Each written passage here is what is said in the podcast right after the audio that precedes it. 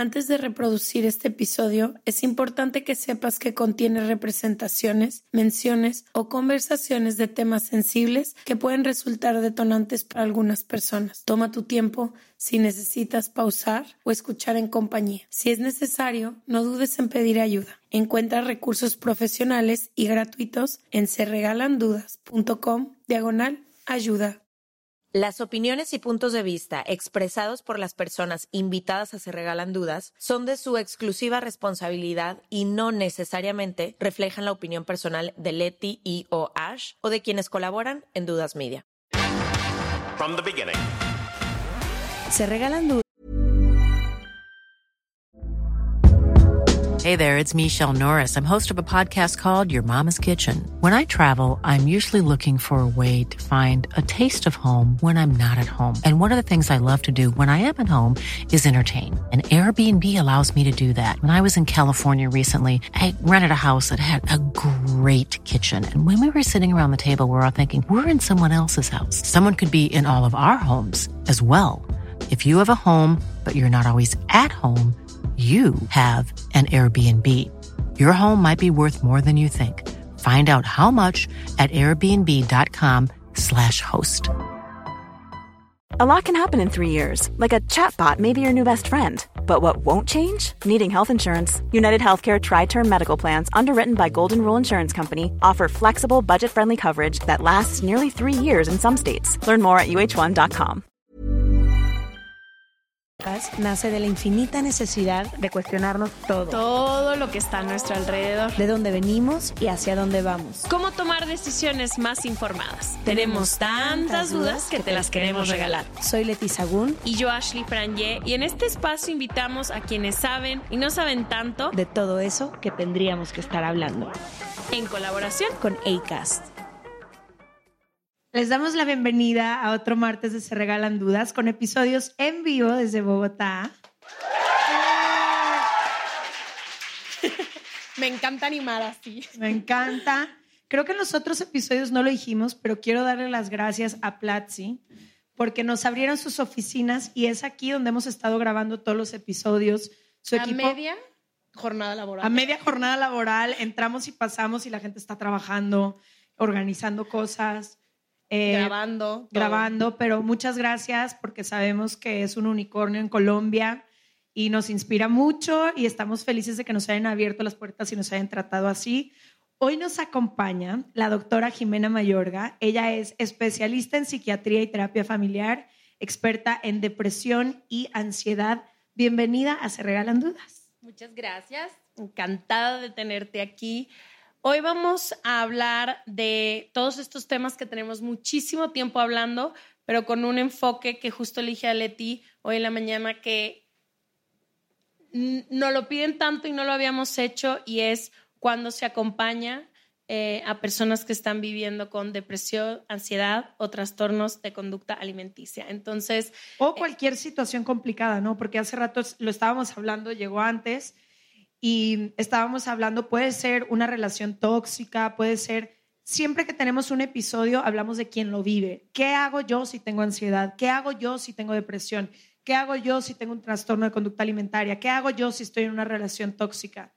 Pero todas estas personas que vivimos y hemos vivido estas situaciones, tenemos personas que nos aman a nuestro alrededor y nunca hablamos de qué pasa con esas personas de cómo pueden apoyarnos y acompañarnos, de cómo es este proceso, de cuáles son los límites, qué tanto se pueden involucrar o no, y a veces también incluso cómo hacer el acercamiento, porque también eso influye en la reacción que vaya a tener la persona que estás tratando de acompañar, apoyar, ayudar.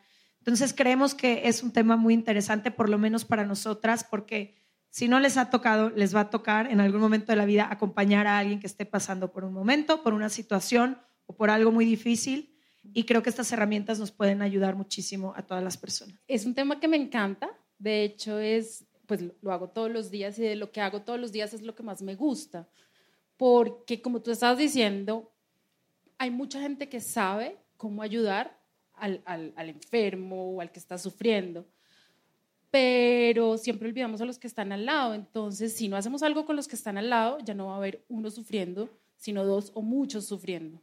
algo que a mí me ha pasado mientras he acompañado amigas, hermanos, papás, es que sientes a lo mejor tantas ganas de ayudar, porque el amor es tan grande que tratas de todo y muchas veces de nada. ¿Sabes cómo estás? Primero pregunto, luego ya no pregunto, me acerco, no me acerco y tú lo único que quieres es amar y ver a esta persona mejor, pero no hay tantas herramientas que te acompañen realmente acompañar de una manera donde, como tú dices, no sean dos lo que, los que están sufriendo, sino que realmente puedas sentir que estás acompañando a alguien y también todas estas personas que están viviendo depresión, ansiedad y todas estas situaciones difíciles también se sientan acompañadas como lo necesitan.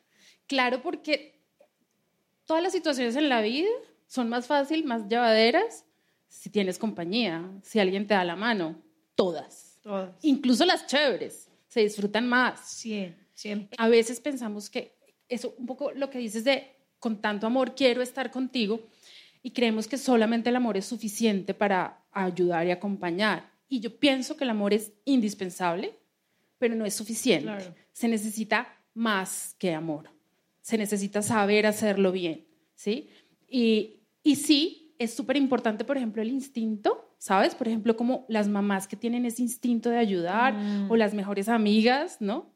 Pero entonces, amor, instinto y capacitación. ¿Mm? Y además de eso, un poquito de amor propio o autocuidado. Porque la mejor manera de cuidar y acompañar amorosamente a alguien es cuidándome a mí también. Claro. Porque si no yo me agoto, entonces no ayudo bien.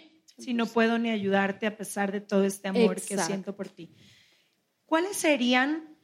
Sé que cada situación es diferente, ¿no? Hablar de ansiedad, de depresión, de un trastorno de conducta alimentaria, de una relación tóxica, pero como pareja, como madre, como hija, como amiga, como hermana, ¿cuáles son esas señales en las que yo tengo que estar alerta porque ya hay algo que quizá yo tenga que hacer hacia esa persona. Es decir, ¿cuál es la diferencia entre que una amiga llegue y me cuente, güey, me pasó esto con mi exnovio, con mi novio, bla, bla, bla, bla, o me estoy Tengo sintiendo la así, tusa. o tengo la tusa, como dicen aquí? ¿Cómo dicen ustedes? Eh, No, el corazón roto. Tienen que incluir la palabra No, tusa. pero ya yo ya adopté con la Carol G a la tusa aquí. 100%. o corté, decimos mucho corté. Ah, sí. O sea, cuando termina una relación, corté. Pero la tusa es lo que pasa después Claro, de cortar. O sea, sí. es el, el, no, cor- corazón el roto. duelo, exacto. El despecho también le decimos. Ese es más de gente grande. El despecho. Luego ya llegó la tusa. La tusa es más Carol G. Sí, pero ¿cuáles, primero, ¿cuáles son esas señales que me hacen saber que voy a tener que empezar a estar pendiente, a estar más alerta, a cuáles serían como esas señales de, de las que tengo que estar como pendiente? Porque luego quiero saber cuál es ese primer acercamiento, que es muy diferente ya al tengo que intervenir o tengo que llevarte con un especialista o tengo que... ¿Cuáles son esos primeros pasos, por así decirlo? Pues mira, son muchísimas. Las voy a agrupar en tres. ¿Ok? La primera es esta que decía un poquito como la intuición. O sea, si, si yo siento que mi amiga no está bien, hay que creer. ¿Sí? Si yo siento que mi hija me está escondiendo algo, la intuición. La segunda, el cambio. Cuando súbitamente está que era así, ahora ya no. Se aisló o que ya no le interesa lo que antes le apasionaba. Cualquier cambio brusco, ey, ¿qué pasó? En todas las áreas, ¿no? En lo laboral, en lo académico, en lo social, en lo físico, ¿no? Que su, que su estado de salud se empieza a deteriorar, cualquier cambio. Y hay otro muy grande y es cuando la funcionalidad se ve alterada. ¿Y a qué me refiero con la funcionalidad? Es la capacidad de vivir y hacer lo que hacemos. Entonces, por ejemplo, si mm, lo que sea que me está pasando empieza a afectar mi trabajo, ¿m? está afectando mi funcionalidad, ahí ya hay un punto, ¿sabes? Yo puedo estar entusada y bueno, bañarme, irme a trabajar y con el corazón roto y tener que ir al baño y llorar.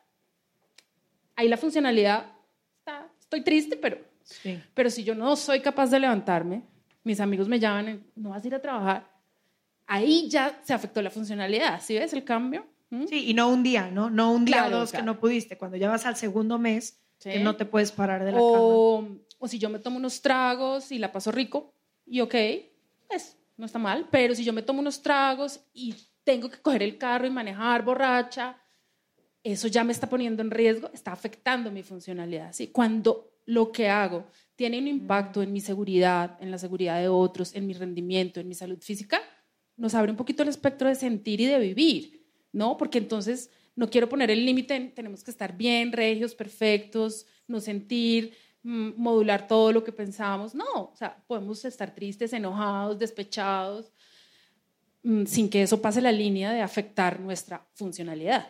Sí, o sea, son estos cambios grandes, no hoy en lugar de desayunar huevo, desayunó No arepa. desayuno.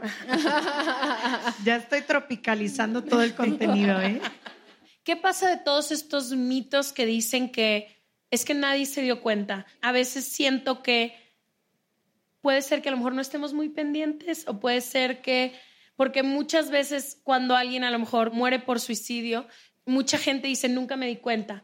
¿Tú crees Mira, que siempre hay esas señalitas? Yo creo que siempre hay señales. Lo que pasa es que a veces las señales no son tan evidentes.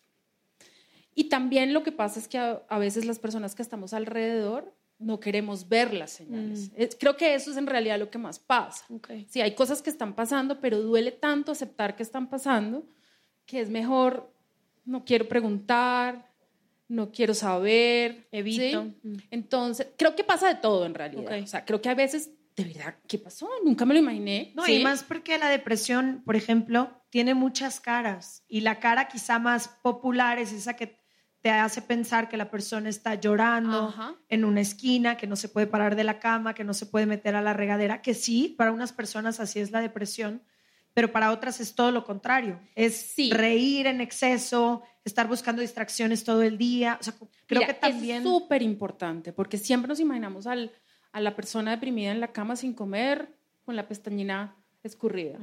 Y resulta que a veces la depresión se ve súper maquillada, coqueteando, ¿sí? tomando trago. ¿Mm? Mm, A veces la depresión, muy frecuente, sobre todo en los niños, se ve como enojo, ¿sí? como pelea, como irritabilidad, como... Entonces estos niños rebeldes o estos adolescentes contestones, entonces todo el mundo ah, la adolescencia. Sí, bueno, sí, pero a veces es, es eh, una manifestación.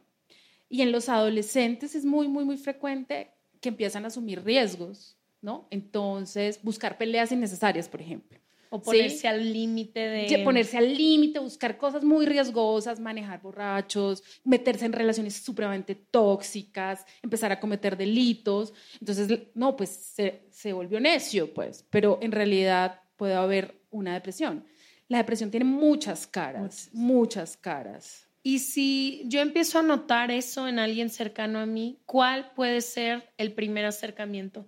Y creo que ahorita que estabas diciendo de que queremos evitar, creo que es tan doloroso a veces darte cuenta que alguien, sobre todo que asume roles como muy fuertes dentro de tu vida, ¿no? Como un papá que todo el tiempo tiene que estar perfecto, una mamá que diario resuelve todo. Y cuando te empiezas a dar cuenta, sobre todo cuando vas creciendo un poco más de, híjole, ¿qué está pasando aquí? Creo que por eso a veces es tan doloroso que pues tenemos que voltear la mirada. Pero si me estoy dando cuenta hoy esto, ¿qué hago? ¿Cuál, cuál podría ser un, uno o varios pasos que puedo dar para acercarme a esta persona?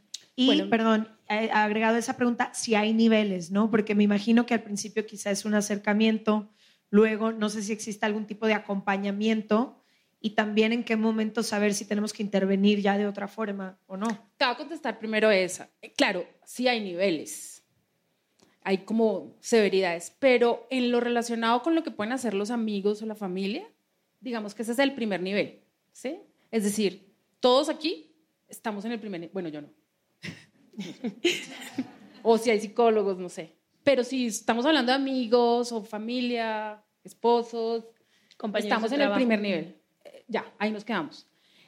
La severidad, ir subiendo de los niveles, sí implica otros niveles de capacitación, Claro. desde coach hasta psiquiatras, psicólogos o lo que sea. Y me parece importante eso, entender que estamos en el primer nivel y ahí nos quedamos. Nos quedamos, y insisto, por dos razones. La primera, porque no sabemos hacerlo de los otros niveles, entonces lo vamos a hacer mal.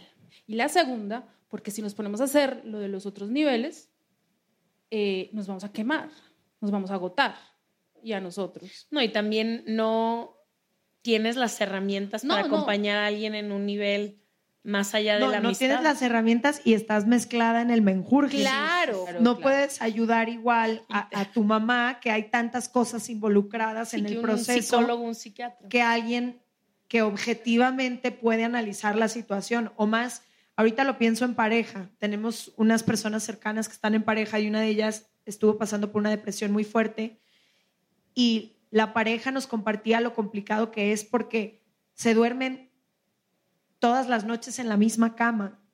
Y entonces quería estar ahí para ella y quería poder acompañarle en el proceso y demás, pero decía, es que yo estoy completamente limitada y no nada más limitada, sino que también tengo mis pleitos con ella y también tengo mis cosas de pareja y de relación normal, que aunque ahorita empezara un curso de psicología para querer ayudar a mi pareja o para querer ayudar a mi hijo, hay demasiadas cosas inmiscuidas que Claro. no me permiten Claro, de hecho esa es la razón por la que nosotros, los psicólogos o los psiquiatras, no atendemos a, a nuestras personas cercanas, ¿no? ¿Y qué hago desde ese nivel uno? Ah, bueno, entonces, ¿qué hago desde el nivel 1?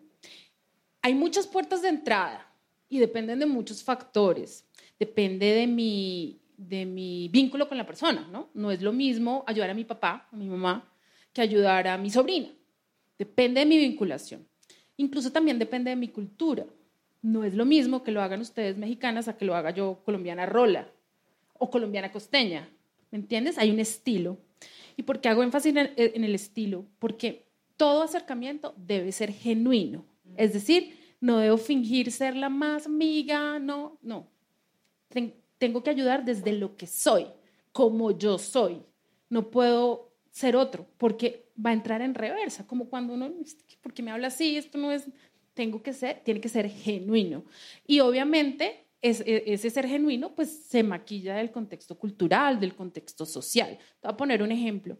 Aquí en Colombia hay una diferencia entre tutear a alguien y ustear a alguien. Hay algunas familias que se ustean porque así se considera como respetuoso. Entonces, si en esa familia se acerca, ¿cómo te estás sintiendo? Nada que ver. Entonces, es muy importante Ser el tú. estilo, ser genuino. Lo siguiente es siempre, diríamos que sonaría cliché, como tenemos que ser empáticos, obvio. Eso es lo importantísimo. Pero la, la empatía tiene que comenzar por mí mismo. Sí, es decir, tengo que cuidarme, tengo que reconocer lo que estoy sintiendo. Digamos, cuando sé qué es lo que estoy sintiendo, puedo entrar. Por ejemplo, mira, es que me estoy sintiendo preocupada por ti. Entonces estoy entrando desde mí hacia el otro. ¿Mm? Eso hace varias cosas. Primero, no te carga la responsabilidad del tema que vamos a tocar, de la situación. ¿Mm? Me vincula a mí con el otro. Es como estamos juntos en esto.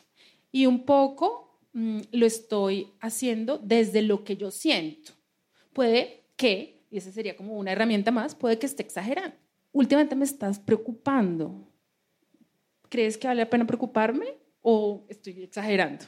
¿Entiendes? Entonces un poco como que diferencia y respeta lo que pueda sentir el otro. si Do- sea negación rotunda, continua de la otra parte. la negación es una de las opciones, pero hay formas de, de como romper esa negación, de intentarlo por lo menos. Si es cuando tú le dices, quiero decirte algo que estoy sintiendo. Si me equivoco, me avisas. O si me meto mucho y no quieres, también me avisas. Es como que estás pidiendo permiso. Sí, o si quieres hacerlo en otro momento donde no haya Sí. todas estas personas, lo Sí. podemos hacer. O si quieres hablar, bien. O si prefieres que yo te pregunte, también. En- Entonces es como que tú entras, tocas la puerta y dices, ¿puedo? Con ¿Puedo? respeto. ¿Puedo? Hasta que Sí. Que la otra persona tenga la certeza de que puede decir, ya, hasta ahí. Que el- importante. para que no se sienta invadido. ¿Mm? Hay personas que dicen, ay, por fin me rescataron, por favor pregúntame más, esto era lo que yo necesitaba. Pero como no sabemos lo que está esperando el otro, lo tenemos que hacer con cuidado. ¿Qué pasa con este mito? No sé si ustedes lo tengan, pero esta idea de que si preguntamos, se agranda Mm. el problema. ¿No? Yo, yo vengo de una casa opuesta. A mí en mi casa hubiera querido que me hicieran menos preguntas, pero, pero conozco muchísimas familias donde es, no, ni le, di, ni le menciones el tema, ni digas, ni hables, y todos evitando porque creen que se crea más daño preguntando.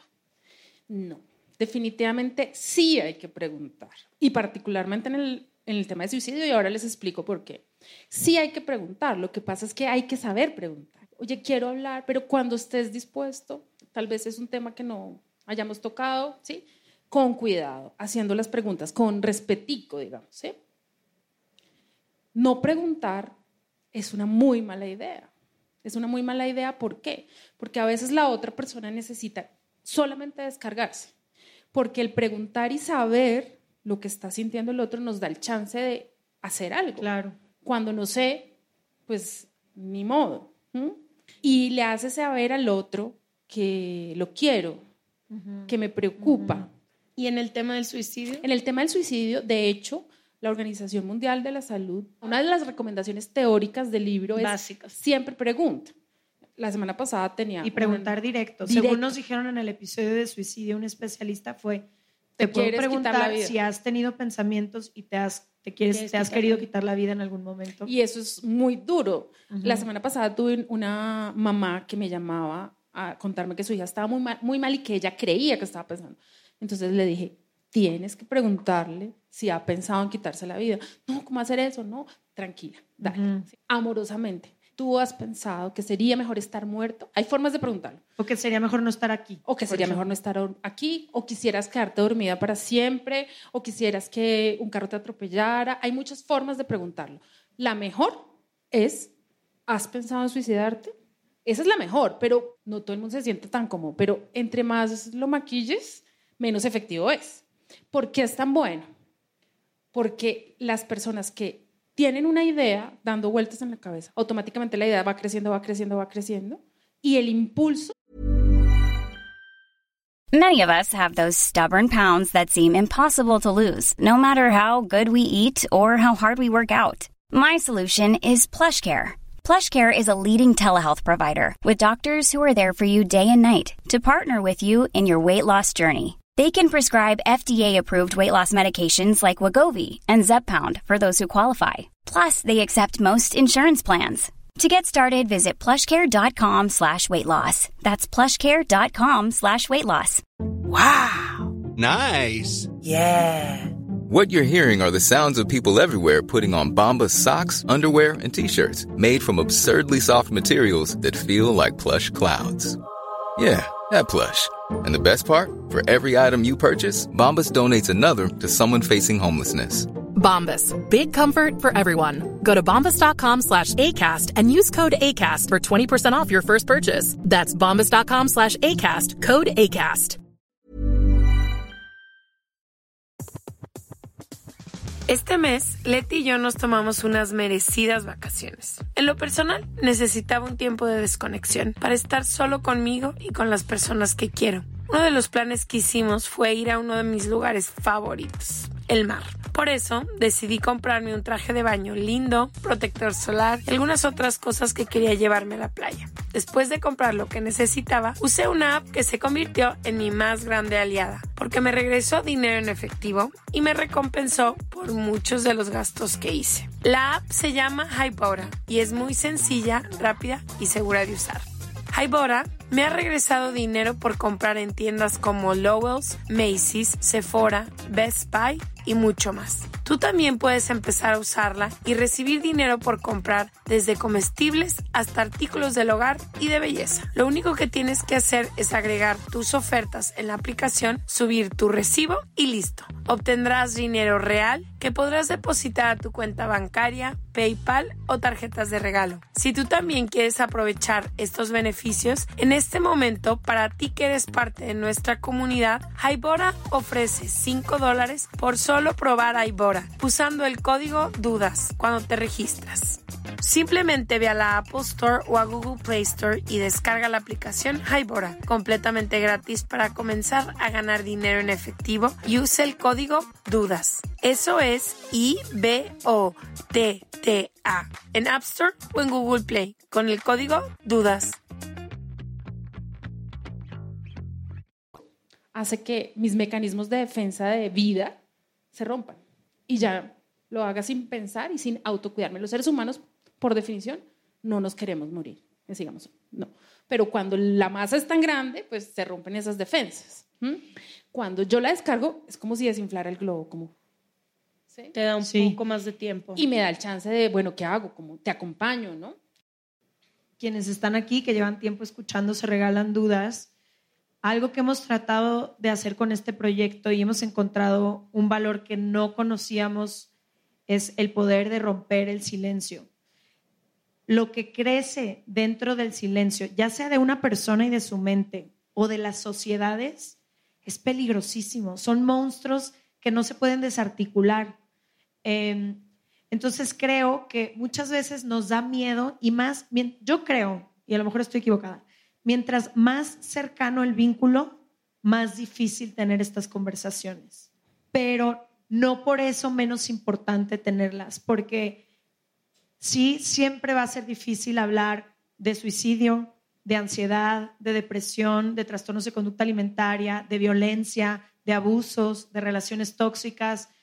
Idealmente nadie quisiera tener esas conversaciones pero es mucho más peligroso lo que esa información puede hacer creciendo en el silencio de esa persona, porque además la aísla, la hace sentir de distintas maneras, pero como no hay espacio para esta conversación o para estas emociones que yo siento o para esta vivencia que yo tengo. Y cuando tú, yo lo, lo que me imagino mucho con estas preguntas que podemos llegar a hacer es que estás creando un puente con la persona que tú amas o que tú quieres. Si esa persona decide o no cruzar el puente, va a ser su decisión, pero tú siempre puedes tener la paz que estás creando un puente que a lo mejor en ese momento no van a sentir la confianza de abrirse contigo, a lo mejor sí, a lo mejor nada más necesitaban esa pregunta para por fin hablar, no se sabe, pero si lo haces desde mucho amor y desde un lugar genuino, sin querer empujar ni arrinconar a la persona, creo que estamos creando un puente que puede ayudar en algún momento a que esa persona libere todas las cargas que trae consigo. Entonces, yo invito a quien sea que nos escuche, que le haya tenido mucho miedo a estas conversaciones con alguien que ame profundamente, que yo creo que crear estos puentes es una forma de amar. Y nos va a incomodar, sí, va a incomodar a todas las partes, pero, pero creo que dejar eso en el silencio y dejarlo aislado solamente va a crecer más el problema, cualquiera que sea. Y, y es, eh, es válido incomodarse, es decir... La vida es bien eh, incómoda. Sí, bueno, sí. sí. Eh, es válido incomodarse, es decir, hasta, hasta los psiquiatras cuando lo preguntamos a un desconocido, pues es incómodo. Claro. Es duro. Nos da miedo saber qué nos van a contestar. Ahora imagínate si es alguien que queremos. ¿sí? Entonces, tengo que validar mi incomodidad, hacerme cargo de la incomodidad y cogerle las riendas. Es decir, yo sé que este tema es feo de hablar, pero prefiero cogerle las riendas y hablarlo que ignorarlo. Puede salvarle la vida. Y tener cuidado también con la reacción que vaya a tener. Que yo si voy a, juzgar, si voy a asustarme, si voy a también puedo provocar mayor aislamiento todavía después. Esa es la segunda línea. Ah, una es saber preguntar, ¿no? Saber entrar con respeto, con permiso, con empatía, con el otro y conmigo. Y lo segundo es, antes de, tengo que estar preparado para lo que sea. si voy a tocar la puerta, tengo que saber que me la pueden abrir y que lo que hay adentro puede que no me guste. Incluso que lo que hay adentro puede ser en contra mío. ¿Cómo entonces, nos preparamos para Entonces, lo primero es, bueno, ¿ya te metiste? Vete con todo. Lo segundo es, vuelve y juega, validar lo que yo siento. Es decir, puede que a mí no me guste lo que voy a oír, pero necesito oírlo para, por mi bien, por el bien del otro y para poder hacer algo. Puede que yo no esté de acuerdo con lo que... Te voy a poner un ejemplo. Estoy pensando en abortar. Puede que yo esté de acuerdo o que no esté de acuerdo, ¿cierto?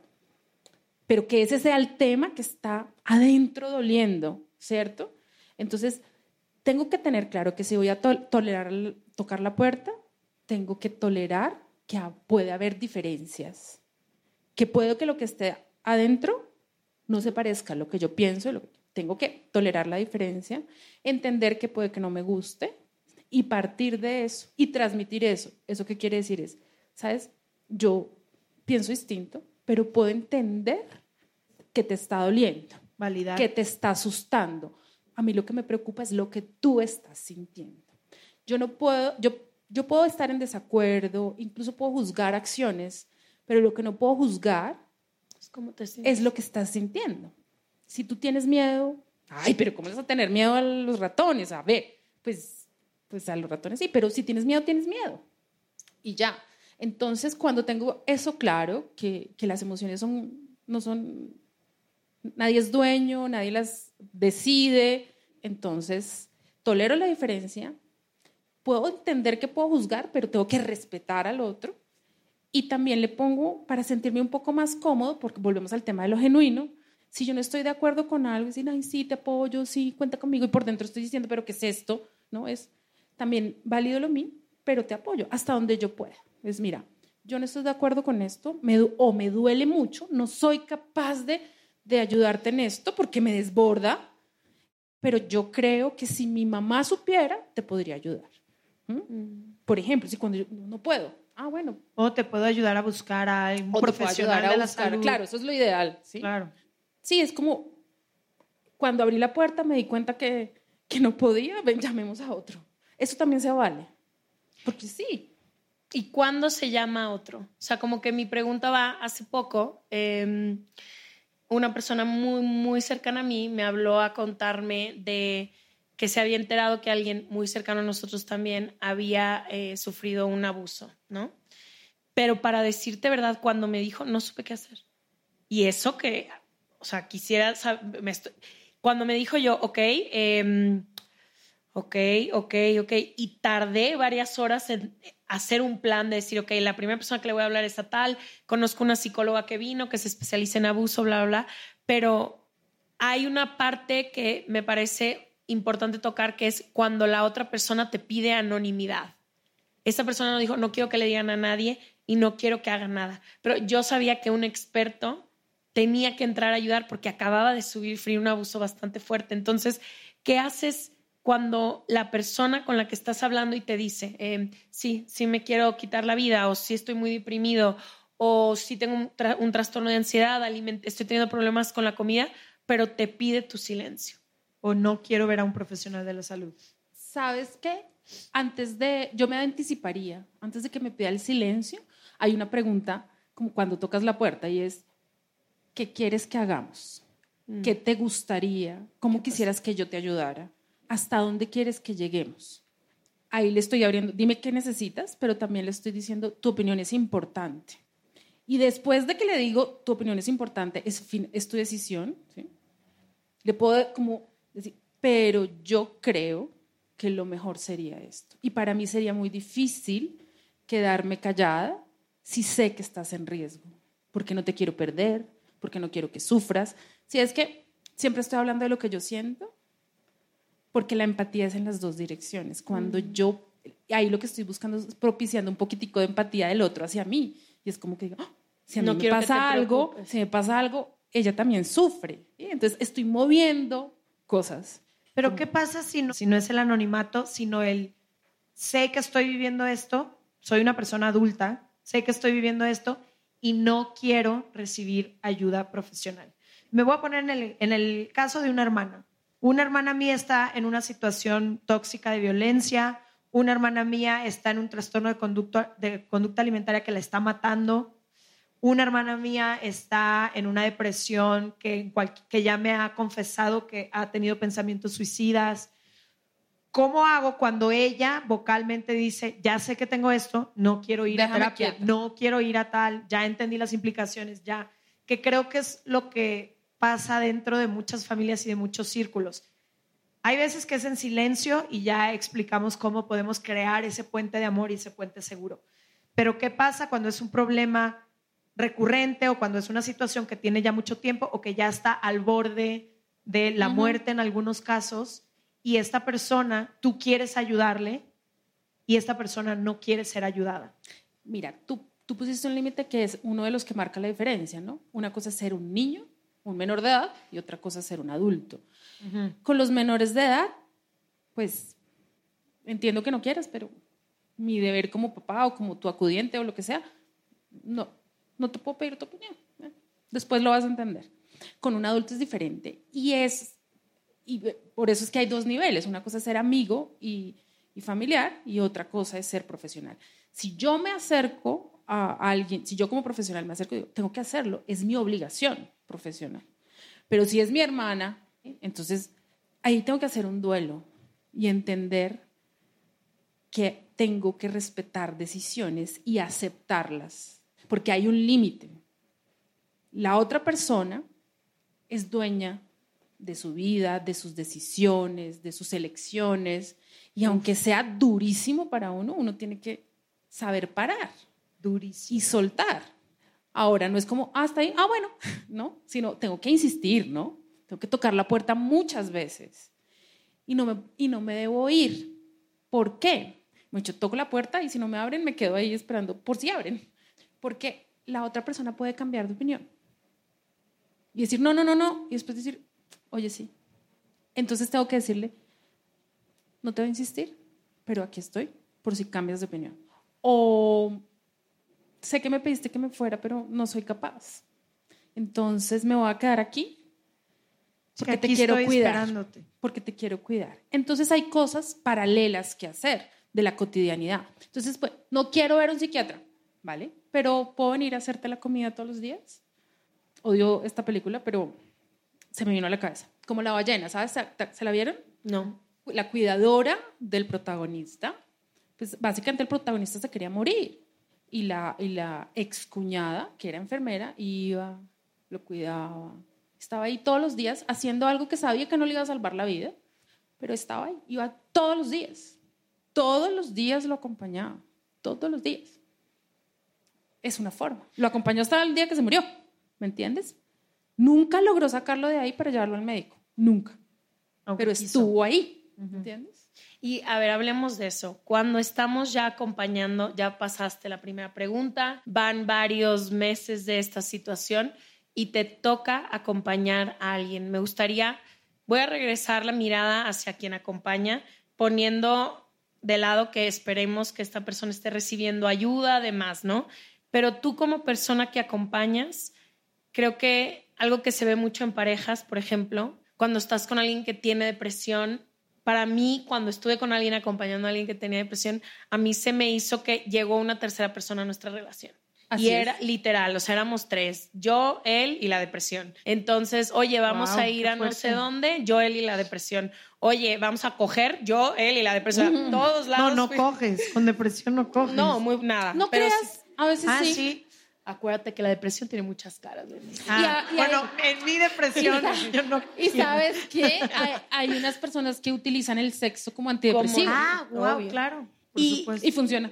Para mí, una de las razones, por un lado, yo amaba a esta persona profundamente, nunca quiso recibir ningún tipo de tratamiento, por más que en mi casa todo el mundo, el psiquiatra, mi mamá y mi papá han sido muy abiertos con ese tema y yo lo amaba profundamente, pero hubo momentos en nuestra relación donde yo decía, nos vamos a ir los tres, tú, yo y la depresión, no había entonces quiero hablar de eso, de el amor propio que se requiere tener o que deberíamos de tener quienes acompañamos cercanamente, independientemente del proceso de esta persona. Ojalá se esté mejorando y ojalá esté yendo a terapia, psiquiatras y demás, pero ¿cómo no me pierdo en estas relaciones donde por un lado estás muerta de miedo que esta persona vuelva a dejar de comer?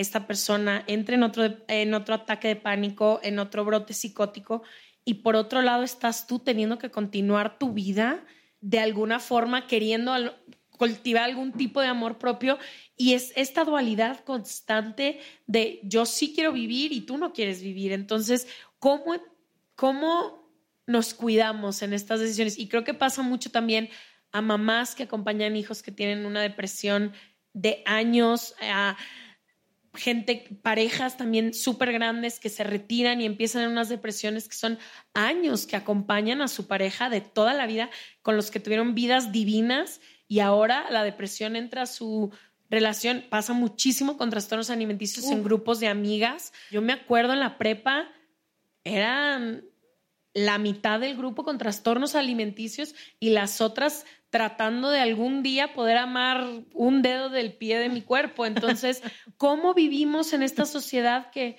tiene de las dos cosas? Mira, va, va a sonar un poco subversivo, pero lo primero eres tú. Puede que ames a tu pareja, pero primero estás tú. Tienes que amarte más a ti, cuidarte más a ti. Eso aplica para todos, excepto para los papás de menores de edad, porque ahí sí no, puedes renunciar, no puedes cansarte, no puedes parar, no puedes. Pero el resto tengo que tener claro que puedo tener una salida de emergencia, que tengo derecho a decir, hasta aquí llego. Te amo, pero me amo más a mí. Tengo derecho. Que puedo postergar mi salida de emergencia indefinidamente hasta donde yo lo tolere quedarte ahí con tus límites, ¿no? De, eh, ah, puedo quedarme aquí, pero esto es lo que es negociable. No si logras hacerlo, un Dios. Y sí, afortunadamente hay gente que lo logra hacer, pero si no lo logras, si esto te estás chupando, puedes decir, te quiero mucho, pero aquí te dejo. Ya. Porque es válido no cargar las cargas del otro. Es válido intentarlo al máximo, pero decir, pues hice lo que pude. Eso es válido. ¿Cómo vives ese duelo de decir, no sé, porque se siente un poco como renunciar? Si Leti entra en una depresión, yo creo que tendrían que pasar 500 años porque todo el tiempo sentiría que le estuviera traicionando. Tuvimos 15 años de amistad hermosa y hoy... Sí, todavía una pareja, pero a una hermana, a tu madre, a tu... Yo no me voy. No te vas, pero también creo que muchísima gente, y hace poquito me pasó ver a los papás de una amiga, entré a su casa, así, y estaba el papá, que sé que tiene una depresión muy severa, y vi a la mamá y dije, ¿se la está comiendo ese? claro. Mira, el, lo importante es saber que tengo la puerta. Ya. Puede que nunca me vaya. Ya. ¿Sí? Puede que nunca me vaya. Pero saber que tengo la puerta. No usarla nunca jamás como una amenaza, como estoy que tiro la toalla. No. Estoy a 10 días, sí. No. Pero sí yo saber que tengo y también saber que si me quedo es mi decisión. ¿sí? Y no se la voy a cobrar después. Te aguanté la depresión 20 años. Lo decidí, tú lo decidiste. Tú lo decidiste. Es mucho más fácil lidiar con eso si estoy preparada, si aprendí cómo hacerlo. Y digo aprendí, de verdad aprender. No es como seguir a cualquiera, no, de verdad, ok, tengo a alguien en mi familia que está deprimido, voy a consultar yo con un profesional que me diga cómo hacerlo. No es como voy, la información en redes es supremamente útil, pero cuando estamos frente a una realidad es mejor consultar en la realidad con el que sabe y contándole mi caso particular. Entonces eso eso es lo responsable también tengo que buscar ayuda profesional yo. Claro, cuidarme en el proceso. Cuidarme. cuidar. Claro, entonces entre mejor yo esté, mejor puedo acompañar. Claro. Y si habiendo hecho todo eso, hago las, y no puedo, hago las paces y, digo, hasta aquí llegué. Y la verdad es que a veces soltar ayuda un montón. A la situación. A, la persona. Sí. Es como, ¿te acuerdas en el episodio de adicción? Que hablamos mucho de las familias que acompañan a alguien adicto o adicta, decían muchas veces que se crea esta codependencia y en el momento en que alguien suelta la situación por completo y dice, haz lo que quieras, ve hasta donde quieras ir, es a veces el momento en que la otra persona por primera vez reacciona de otra manera. Así es, porque cambia la dinámica. A veces las enfermedades o los síntomas tienen un, un sentido, entre comillas, tienen una función por ejemplo, como tú lo decías, éramos él y yo y la depresión. Entonces resulta que la depresión era como el amante o el hijo o, el o la suegra o el tiene un rol, tiene un rol. Cuando tú te quitas de ahí, es como si yo me, parara ahorita y me fuera. Ustedes se quedarían como, Y entonces tendrían que inventarse algo, pa- pues quedó el hueco, ¿no? Exactamente así. Si yo me voy, algo se mueve aquí entre, lo, entre los tres.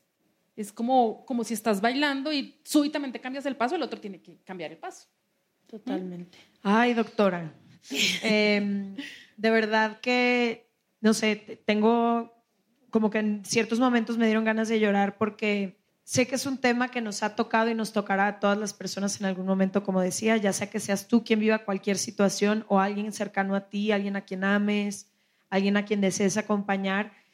Y es muy difícil porque se mezclan muchas cosas y sobre todo, pues mucho amor y muchas buenas intenciones que no necesariamente alcanzan para nada de lo que se de lo que se busca y lo que se quiere, pero algo que me dio mucha paz fue escucharte decir puedes estar a tu manera, ¿no? Puedes hacerte presente sin con tus límites, sirviendo también tú tu situación y que la otra persona sepa que estás ahí. Y también voy a insistir una vez más, nada más porque estamos llegando al final del episodio, en que busquemos crear estos puentes seguros para las otras personas, que idealmente cuando estemos en esa situación, si alguna vez lo estamos, nos gustaría encontrarnos con puentes así, que ya decidiremos si los cruzamos o no los cruzamos, pero qué bonito es saber que hay alguien ahí esperándote del otro lado si es que estás lista. Sí, yo, tuve un, amigo que en una tusa, todos los días, me, servía el café en la silla, en la, mesa del escritorio. Todos los días. Yo no quería hablar, no quería hacer nada, pero cuan- cuando, veía el café ahí, decía, ahí está. Porque seguramente yo ya le había sacado el cuerpo mil veces y como, jodas. Y, y él decía, más o menos como cuando quieras hablar, aquí tenemos el tinto, ¿no? Nosotros le decimos el tinto, tenemos el tinto. Era una forma de decir, aquí estoy. Pero sabes que ahorita que te escuchaba, también hay una cosa que me parece súper importante y es que a ver, en esta época estamos sobrevalorando y sobredimensionando el rol, por ejemplo, de los amigos. Entonces, a ver, y sobre todo en los adolescentes. Entonces, los amigos nos convertimos como en los superhéroes salvadores, y eso uno lo ve en los, en los adolescentes. Es que es mi amiga, mamá, tengo que ir a rescatarla, está sufriendo mucho. Eso en un adolescente es normal, porque así fue, todos los adolescentes queríamos salvar a los amigos, y- pero cuando uno es adulto uno tiene que empezar a madurar y es- uno no puede salvar al mundo, ¿sí? Uno no puede estar viviendo la vida de sus amigos, arreglando los matrimonios, no, es decir, a veces sobredimensionamos ese amor incondicional y un poco lo hacemos es por nosotros mismos, no por el otro, sino hacemos es como para que reconozcan lo buena amiga que soy, para que se acuerden y deje, yo dejo una huella para siempre. Entonces uno tiene que ser lo suficientemente maduro y decir, ¿qué es lo que me está moviendo a mí a ayudar? ¿Es de verdad mi amor incondicional? ¿Es de verdad mi preocupación por el otro? ¿O es mi deseo de figurar y que después me digan, eres lo máximo, amiga, gracias por estar cuando uno tiene que hacer esa, porque está muy, ahí voy a hacer una palabra de pronto fea, Dale. está muy perrateado la ayuda. Nunca había escuchado esa palabra en mi ¿Cómo, vida. cómo se, ¿Cómo se dirá en mexicano? No sé, está muy, sí, como mal usado, como dañado, sobreusado. sí, como- También me he dado cuenta, yo solía tener, yo era la que salvaba a mis amigas de Eras todo. el centro de rehabilitación del Literal me mundo. tuve que ir de la ciudad en donde vivía porque era un centro de rehabilitación, mi hogar.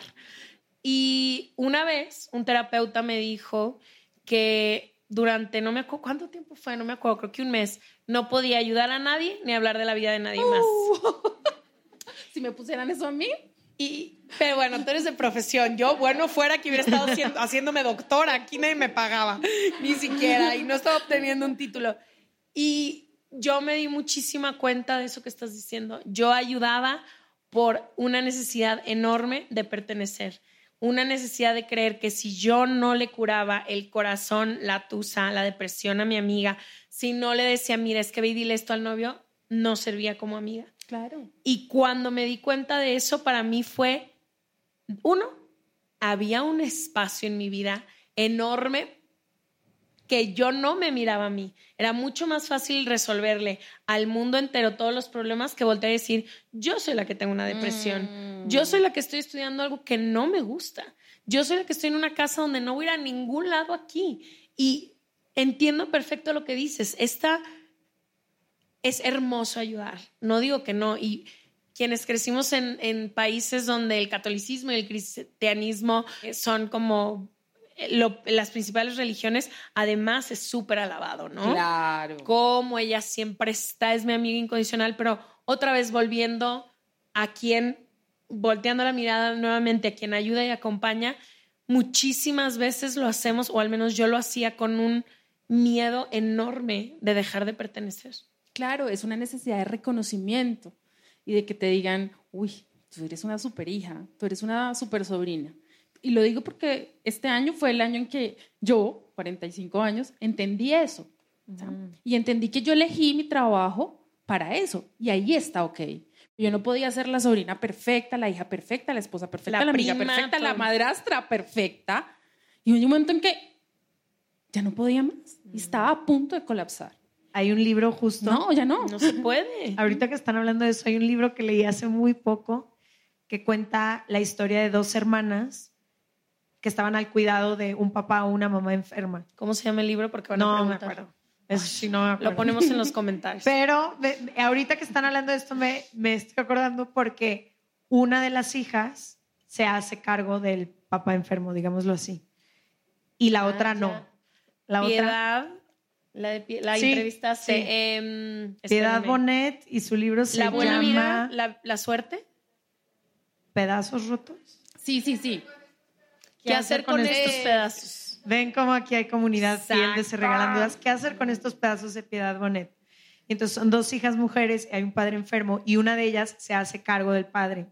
Y la otra sigue su vida y vive su vida y hace una llamada una vez por mes, ¿cómo está papá? Y repórtame y avísame. Y, y al final del libro tú te das cuenta que en todo este servicio de la hija, en realidad había un enojo y un resentimiento enorme no solo hacia la hermana ni hacia el papá, de ella hacia ella misma, por haberse puesto en una situación en la que ella quería el reconocimiento de yo soy esa hija que está cuidando a mi padre y tú no haces nada y tal y cual, pero no lo hacía desde un lugar de cómo ayudo a mi papá hoy, lo hacía desde un lugar de cómo voy a recibir esa mirada y ese reconocimiento de mi padre y de las demás personas que me rodean.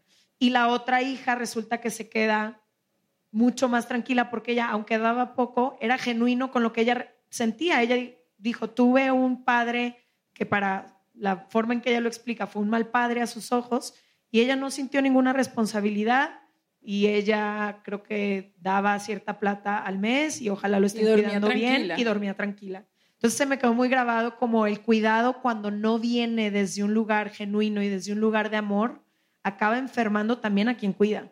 Claro, claro.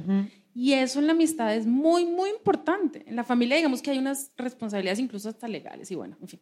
Pero en la, en la, en amistad, cuando yo no tengo un Y hogar... pareja. Y en pareja, uy, sí. Cuando yo no tengo un hogar, una familia a la que pertenezca, como tú decías, si estoy comprando mi pertenencia con entrega y, y este ser superhéroe con mis amigos, estoy pagando un precio muy caro. No tengo que entregarme para pertenecer a alguien. No tengo. Tengo que pertenecer a donde pertenezco o pertenecer sin pagar tanto. No, pertenecer siendo quien soy. Sí, Imagínate claro. lo desgastante toda la vida de estar dando para que me alcance algo que no soy. ¿Y sabes por qué quiero hacer énfasis en eso? Porque todo el tiempo en mis redes oigo estas preguntas de lo que estamos hablando hoy. Por eso me encanta este tema. Y es como, yo siempre digo, el que está allá estará preguntando por qué, por esa necesidad de salvar al mundo y de ser alguien, o de verdad hay una preocupación genuina. Y me gustaría preguntarle, ¿en serio? ¿Por qué lo estás haciendo? Porque si es por la motivación equivocada, te va a salir mal.